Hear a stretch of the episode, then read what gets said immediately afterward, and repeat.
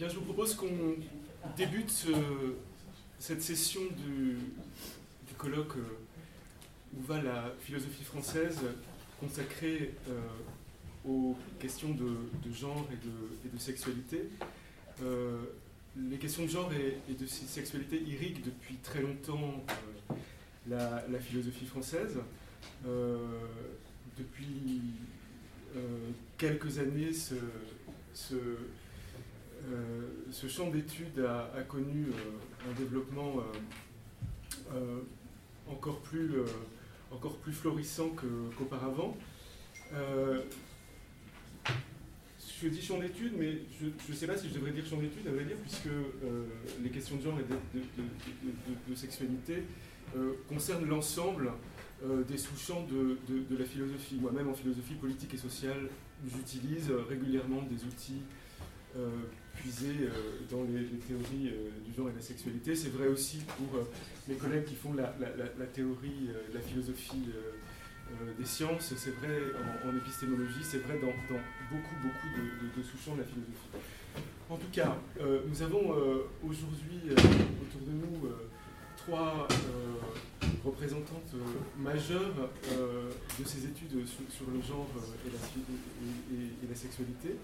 Camille Froide-Beaumétry, qui est philosophe, féministe, professeur de sciences politiques à l'université de Reims, Champagne-Ardenne. Camille consacre ses, recherches aux, mutations de la, condition féminine engendrée par l'émancipation féministe. Elle retrace dans son livre La révolution du féminin, paru chez Gallimard en, 2015. Elle aborde euh, tous ces aspects dans une perspective euh, phénoménologique qui place le corps au centre de la réflexion.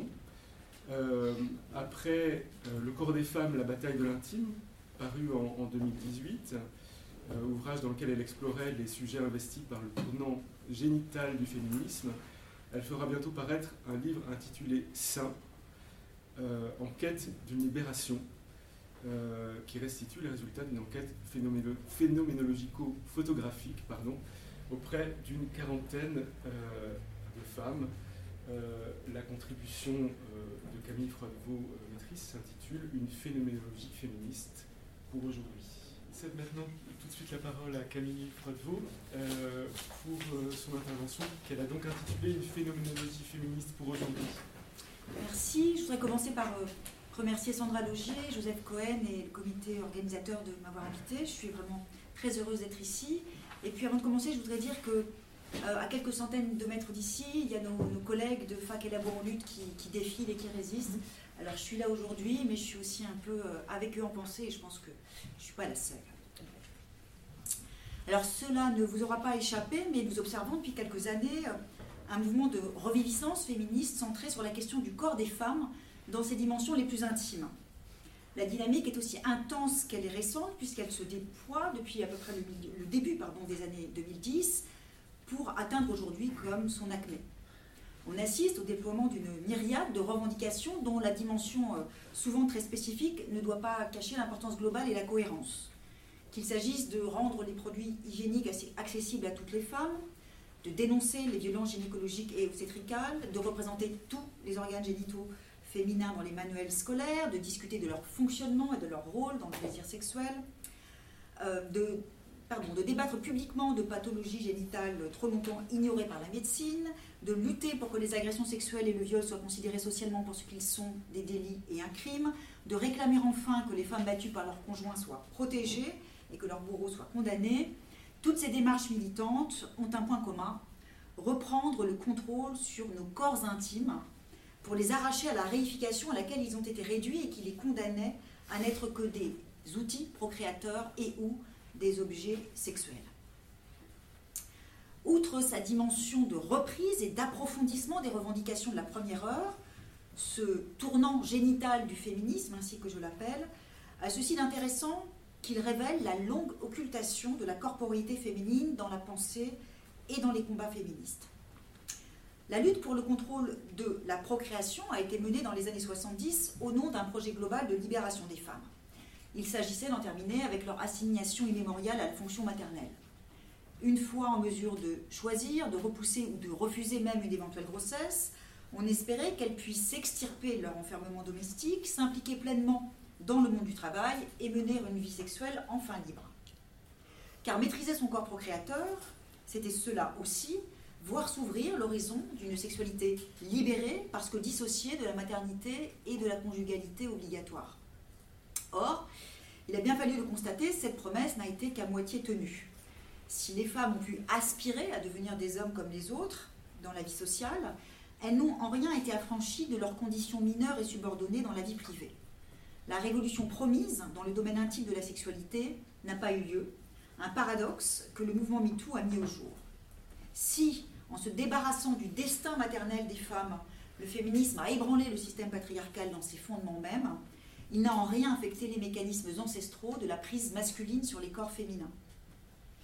La relance contemporaine du projet émancipateur met au jour une réalité jusque-là profondément enfouie. Les ressorts de l'assignation privée des femmes avaient survécu à la rupture de la révolution féministe. Ce qu'il faut comprendre dès lors, c'est comment il a pu se faire que l'aspiration à l'égalité ait pu conquérir une telle légitimité, en même temps que l'injection à rester une femme, c'est-à-dire un corps à disposition, soit demeurée si pesante jusqu'à aujourd'hui. Alors la chose s'éclaire, selon moi, à l'aune du processus de cumul qui a caractérisé l'émancipation féminine. Si elles sont devenues des individus de droit, légitimement investis dans le domaine social et professionnel, les femmes n'ont pas pour autant cessé d'être des sujets définis d'abord par leur vie sexuelle, conjugale et maternelle. Le phénomène s'explique bien évidemment par la puissance enracinée des fondements de l'ordre patriarcal, mais il a aussi à voir, selon moi, avec un certain déni féministe de la question corporelle. La dynamique de libération s'est en effet déployée dans une forme d'aveuglement aux conditions incarnées de sa réalisation, le corps des femmes étant progressivement désinvesti par celle-là même qui l'avait placé au cœur de la lutte. Il y avait à cela une certaine cohérence. En occultant la corporalité féminine, assimilée à l'ancien asservissement privé, on espérait pouvoir se débarrasser des ressorts même de la domination masculine. Sur le versant libéral du féminisme, cela s'est traduit par l'idéal d'une réussite sociale calquée sur celle des hommes et rendue possible par la délégation des charges domestiques et maternelles à d'autres femmes, soit le scandale d'une émancipation élitaire produisant des inégalités intraféminines et invisibilisant la condition d'oppression croisée des femmes racisées. Sur le versant radical et matérialiste du féminisme, il s'est agi de s'extirper du système patriarcal en s'affranchissant de l'hétérosexualité obligatoire et en faisant le choix d'une vie non conjugale et non maternelle. Une option réservée, elle aussi, à une élite, à une minorité, et n'apportant que peu de réponses à celles qui ne pouvaient aussi facilement, aussi facilement s'extraire du système phallocentré. À force de rejet, donc, les féministes ont cessé de penser le corps des femmes autrement que comme un obstacle ou un fardeau. Elles ont du même coup abandonné à leur sort toutes celles qui n'avaient d'autre choix que d'éprouver au quotidien leurs conditions incarnées et sexuées, soit l'immense majorité des femmes. C'est ce que révèle le tournant génital du féminisme. Il était un domaine où les règles du jeu patriarcal continuaient de fonctionner à plein, le domaine de la corporité féminine dans ses dimensions les plus intimes. La vague de dénonciation des violences sexistes et sexuelles qui a déferlé ne forme qu'un des aspects de la révélation ce sont toutes les problématiques corporelles synonymes de stigmatisation, de discrimination et de violence qui sont aujourd'hui réinvesties. L'ampleur de ce mouvement est à la hauteur de l'objectif poursuivi, faire advenir au grand jour ce scandale que constitue l'objectivation perpétuée du corps des femmes en échange de leur émancipation. Il met aussi en lumière la condition paradoxale qui est celle des femmes dans nos sociétés occidentales contemporaines, et j'insiste sur l'adjectif occidental. Soit un mixte de liberté inouïe sur le versant social et professionnel de leurs existences et d'assignation perpétuée aux modalités corporelles, c'est-à-dire sexuelles et maternelles, sur son versant privé. Or, il me semble que les cadres théoriques et les concepts dont nous disposons euh, pour penser cette condition sont inadéquates. L'opposition classique entre un féminisme universaliste et un féminisme différentialiste ne coïncide plus avec une situation et des aspirations inédites à l'échelle de l'histoire du féminisme. Je propose donc, pour ma part, de réfléchir au prisme phénoménologique du corps vécu c'est-à-dire dans une perspective, je vais essayer de le montrer, qui tienne ensemble les deux pôles incarnés de l'aliénation et de l'émancipation. Cette approche s'enracine dans la pensée de Simone de Beauvoir, considérée sous ces deux aspects existentialistes et phénoménologiques, et elle se prolonge dans la reprise du projet beauvoirien par la philosophe américaine Iris Marion Young, que je voudrais donc présenter rapidement pour en déduire ensuite la proposition qui est la mienne d'exploration de l'expérience vécue du féminin. Affirmer l'ancrage corporel de l'existence, comme le fait la phénoménologie, c'est affirmer la dimension éminemment subjective du corps. Notre corps n'est pas qu'un organisme, il est le vecteur privilégié de notre présence aux choses, au monde et aux autres. Il est le sujet de nos actions et le moyen de nos interactions. Mon existence comme subjectivité ne fait qu'un avec mon existence comme corps et avec l'existence au monde, écrit Merleau-Ponty dans une formule manifeste. De ce fait, le corps vécu renvoie toujours à une situation, c'est-à-dire à notre nécessaire immersion dans un contexte social et culturel donné. Cette inhérence au monde est par ailleurs inséparable de la liberté, soit ce pouvoir fondamental que j'ai d'être le sujet de toutes mes expériences, au point que c'est pour moi une destinée d'être libre. Là encore, Merleau-Ponty. Irréductiblement incarné, socialement situé et essentiellement libre, le sujet phénoménologique se saisit au double prisme de l'intersubjectivité et de l'historicité. Pourtant, et le paradoxe n'est pas mince, le corps vécu n'est pas sexué. Chez Heidegger, le Dasein est sexuellement neutre, le féminin et le masculin étant définis comme des configurations contingentes et empiriques, sans signification existentielle, ni transcendantale, ni ontologique.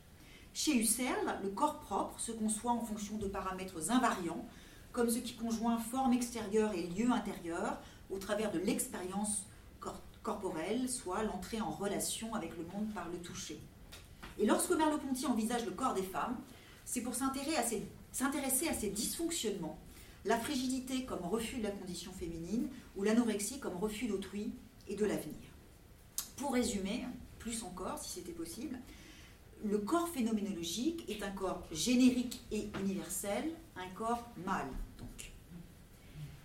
C'est à Simone de Beauvoir que l'on doit d'avoir introduit la sexuation dans le cadre conceptuel de la phénoménologie. Si son point de départ est similaire à celui des pères fondateurs, je la cite, le corps n'est jamais la cause des expériences subjectives, puisqu'il est sous sa figure objective le sujet lui-même, elle y ajoute une appréhension sexuée de la situation phénoménologique. À nouveau, ce qui définit, dit-elle, d'une manière singulière la situation de la femme, c'est que, étant comme tout être humain une liberté autonome, elle se découvre et se choisit dans un monde où les hommes lui imposent de s'assumer comme l'autre, on prétend la figer en objet et la vouer à l'immanence. Ce que Beauvoir révèle par là même, c'est que l'expérience vécue des femmes les prive de cette destinée de liberté que Merleau-Ponty associe intimement à l'existence en tant qu'elle est incarnation perpétuelle. Le programme du féminisme phénoménologique est ainsi posé. Si le corps est le sujet, et si le corps féminin est objet pour l'homme, comment faire pour que les femmes s'affirment comme des sujets à la fois sexués et libres? De la structure sexuelle du corps comme étant simultanément sujet et objet, Simone de Beauvoir déduit toutes les implications. La femme, écrit-elle, apparaît essentiellement au mâle comme un être sexué. Pour lui, elle est sexe donc elle l'est absolument. Là se noue le drame féminin. D'un côté, la revendication fondamentale du sujet qui se pose comme libre et transcendant, de l'autre, les exigences de sa situation qui le constituent comme dépendant et immanent. Il s'agira alors d'affranchir la femme de cette relation de subordination en lui permettant de s'affirmer comme sujet et comme transcendance pour qu'enfin, dans la condition féminine, puisse s'accomplir un être humain. Beauvoir entreprend de le faire en repérant et en dénonçant les mécanismes de l'aliénation féminine, tous ces vecteurs par lesquels les femmes sont vouées aux hommes, sexualité, mariage, maternité, et qui les enferment dans la passivité et la dépendance, soit, comme elle le dit, dans la généralité de leur destin de femme. De ce que ces vecteurs ont tous à voir, et plutôt de près que de loin, avec le corps des femmes, on a déduit que celui-ci était en, quelque sorte le tout de leur condition aliénée. Ce faisant, on a oublié que dans la perspective phénoménologique qui est celle de Beauvoir, le corps des femmes est et demeure ce par quoi l'existence subjective s'exprime, et ce par quoi l'indépendance peut se réaliser. En terminer avec la servitude domestique et l'objectivation sexuelle, ce n'est donc pas nier sa condition sexuée, c'est la redéfinir au prisme de la liberté. Il s'agit de mettre au jour les contraintes et les normes qui asservissent les femmes, tout en reconnaissant leur capacité subjective à l'émancipation. On conçoit qu'il y ait là quelque chose de l'ordre de la prouesse. Cette prouesse, précisément, Iris Marion Young l'accomplit dans les années 80.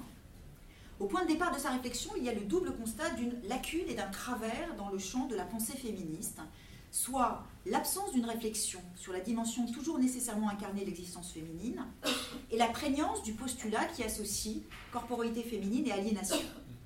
Sur cette base, la philosophe propose un cadre théorique inédit, fondé sur le présupposé que le repérage des mécanismes de la domination ne doit pas se payer du prix d'un aveuglement sur les conditions subjectives dans lesquelles les femmes éprouvent leur aliénation.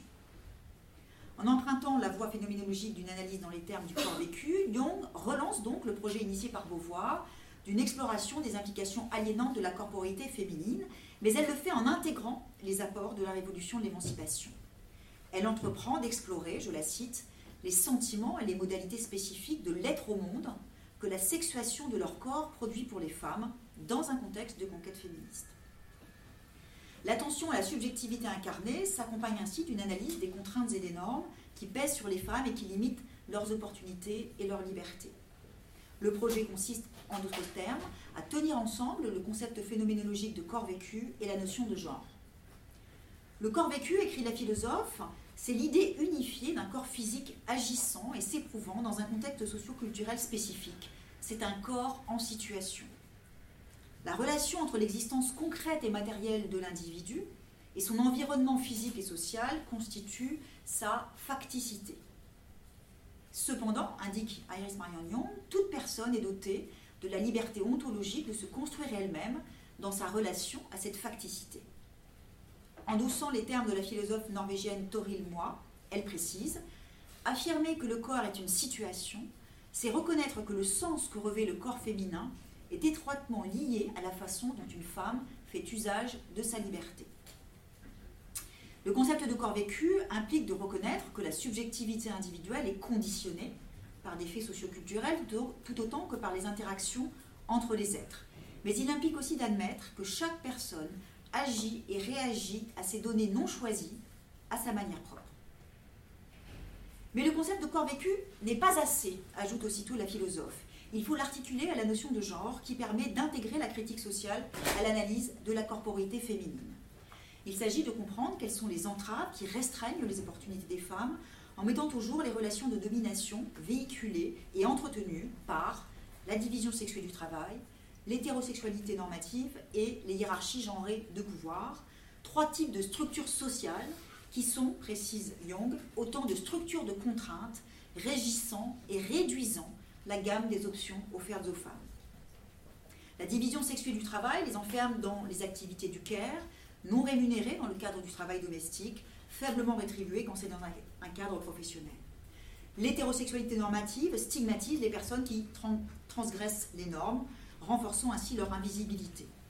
Quant aux hiérarchies genrées de pouvoir, repérables dans tous les domaines de la vie sociale, elle repose sur des formes de violence institutionnalisées et organisées qui confèrent à certains individus des privilèges significatifs tout en limitant considérablement les opportunités à ceux, à celles précisément, qui n'en bénéficient pas.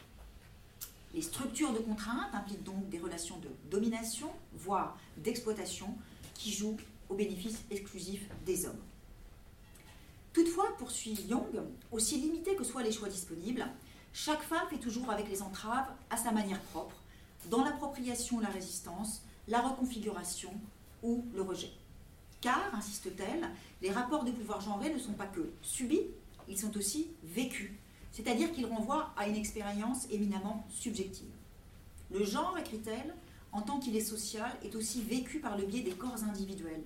Il renvoie toujours à une réaction expérientielle et personnelle, non à un ensemble d'attributs que les individus auraient en commun. Toute l'originalité de la démarche de Young se condense dans ce défi. Articuler l'analyse de la subjectivité féminine dans sa dimension incarnée et la compréhension des mécanismes sociaux qui entretiennent la domination masculine. Dans cette perspective, l'expérience corporelle des femmes se conçoit sous deux aspects. Elle est, révélatrice de leurs conditions aliénées, mais elle témoigne aussi de la liberté qui est la leur de répondre de façon personnelle et émancipatrice aux injonctions sociales. Penser dans les termes du corps vécu, c'est déplier les modalités subjectives et diverses par lesquelles les femmes éprouvent leur position au sein de la société patriarcale et résistent aux contraintes qui en forment le socle.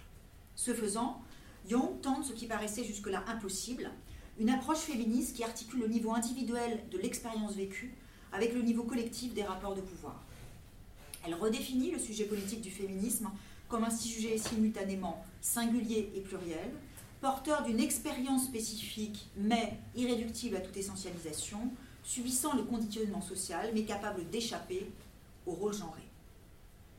Cette dialectique de l'aliénation et de l'émancipation au prisme du corps, qui caractérise le féminisme phénoménologique, me paraît particulièrement féconde au moment où nous en sommes de la pensée et de la lutte féministe. Elle permet notamment de saisir la tension entre normativité sexiste et liberté émancipatrice qui caractérise la condition féminine contemporaine dans nos sociétés occidentales. Voilà pourquoi je propose de relancer ce programme d'un féminisme phénoménologique qui s'attache à penser l'expérience vécue du féminin, c'est-à-dire à explorer les modalités spécifiques de l'être au monde que génère l'incarnation féminine, étant entendu que ces modalités ne sont pas fixées une fois pour toutes, mais profondément déterminées par les conditions historiques et sociales de leur déploiement. Par expérience vécue, je ne désigne pas le simple fait de vivre quelque chose, mais la dynamique transformatrice par laquelle un événement ou un bouleversement corporel produit des effets simultanément existentiels, sociaux et politiques, impliquant une modification durable des représentations de la place et du rôle des femmes. Quant à l'adjectif féminin, l'adjectif féminin, je le définis très précisément comme désignant un rapport à soi, aux autres et au monde qui passe par le corps, étant entendu que ce rapport est toujours historiquement et socialement construit. La démarche que je déploie sur la base de cette notion donc d'expérience vécue du féminin, consiste à penser les nœuds phénoménologiques qui scandent l'existence des femmes. Il s'agit de ces étapes physiques, physiologiques, qui sont simultanément des tournants existentiels et sociaux, quand, à l'occasion d'un événement, processus, bouleversement corporel, les femmes éprouvent la sexuation de leur existence, tant sur le plan intime de leurs affects que sur le plan social et politique de leur rapport au monde et aux autres.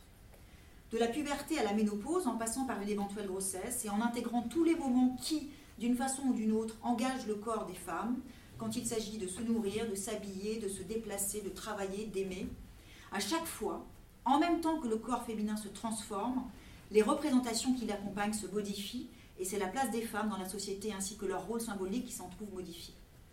Je précise ici que le corps féminin, dont j'explore les modalités et les aléas, n'est évidemment pas le corps biologique de naissance, mais celui que l'on choisit d'avoir et que l'on présente aux autres et au monde.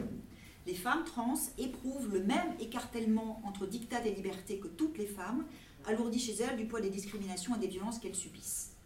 Il faut comprendre ici que la démarche phénoménologique n'est pas synonyme d'essentialisation et que c'est même tout l'inverse, puisqu'il est question de repérer pour les déconstruire les mécanismes qui enferment les femmes dans la prétendue naturalité de leur existence. Je voudrais pour en témoigner, et pour en terminer, dire quelques mots de l'expérience vécue d'avoir des seins, à laquelle je viens de consacrer un livre qui paraît dans quelques semaines. Il restitue les, résultats d'une enquête phénoménologico-photographique que j'ai menée auprès d'une quarantaine de femmes âgées de 5 euh, à 76 ans euh, et que j'ai interrogées sur leur parcours de vie au prisme de leur sein et dont j'ai réalisé aussi le portrait, l'un et l'autre, entretien comme portrait étant évidemment anonymisé, les portraits photographiques étant euh, coupés juste sous la tête. Au fondement de ce travail, il y a l'idée de ce que les seins sont le symbole par excellence de la corporalité aliénée qui est celle des femmes depuis l'aube des temps, mais qu'ils apparaissent aussi comme le lieu d'une possible libération. Les seins sont en somme l'organe phénoménologique par excellence. Ils condensent le tout de l'expérience vécue du féminin contemporain, soit ce mixte paradoxal d'aliénation et de libération. Toutes les spécificités relatives au fait d'avoir un corps sexué féminin obéissent à cette dialectique qui voit les femmes écartelées entre d'une part les, injonctions sociales et les dictats patriarcaux qui pèsent sur elles, quant à ce qu'elles font de leur corps, et d'autre part, la liberté qui demeure la leur d'y résister et de les dépasser dans un double mouvement de reprise réflexive personnelle et d'émancipation collective. S'il y a une situation dans laquelle les femmes éprouvent au quotidien cet écartèlement entre normativité sexiste et subjectivité émancipatrice, c'est bien celle des seins. Avoir des seins, c'est en effet se trouver d'emblée projeté dans l'objectivation. C'est devenir un objet avant même que d'être un sujet. Leur apparition est synonyme pour les filles d'une entrée dans leur corps féminin qu'elles n'ont pas décidé et qu'elles peuvent ne pas vouloir. Elle marque une inflexion dans leur existence, synonyme d'un changement existentiel, mais aussi d'une transformation sociale et politique. Les saints disent en effet des filles que leurs corps sont désormais disponibles, préhensibles, appropriables.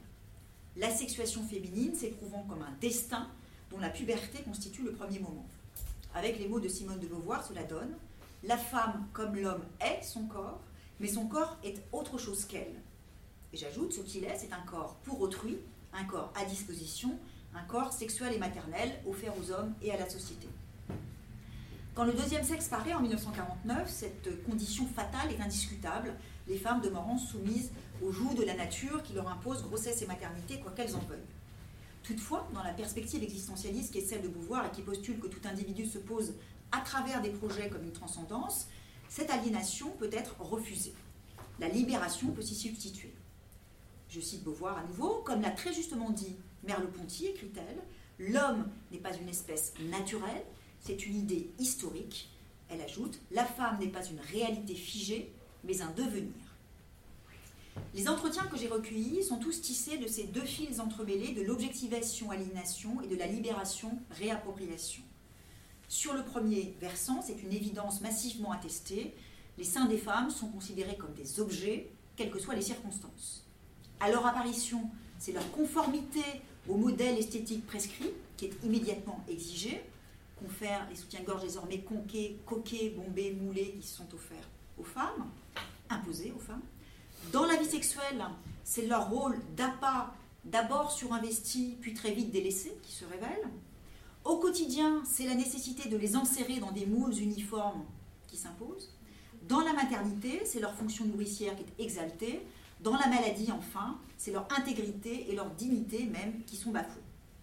Appréhendées comme la figuration même de la féminité, hein, qui n'est pas le féminin, soit cet ensemble de prescriptions qui assignent les femmes à la mission maternelle et à la disponibilité sexuelle, les saints cessent d'appartenir aux femmes pour devenir de simples objets destinés à remplir un certain nombre de fonctions. Tout doit donc être fait pour qu'ils comblent ces attentes sociales. Ils doivent être et rester suffisamment beaux, suffisamment excitants, suffisamment nourrissants.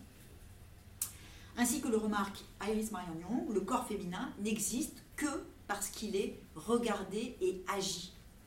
Cela étant posé, ajoute-t-elle, face à la multitude des normes et des injonctions qui limitent et qui forcent même les modalités dans lesquelles les femmes vivent leur corps, il demeure toujours la possibilité d'y répondre de façon libre et émancipatrice. Je la cite à nouveau. Quoi que fasse la culture phallocentrée et aliénante sur nos corps, aussi puissants que soient les instruments de la haine de soi et de l'oppression, il reste que nos corps sont nous-mêmes.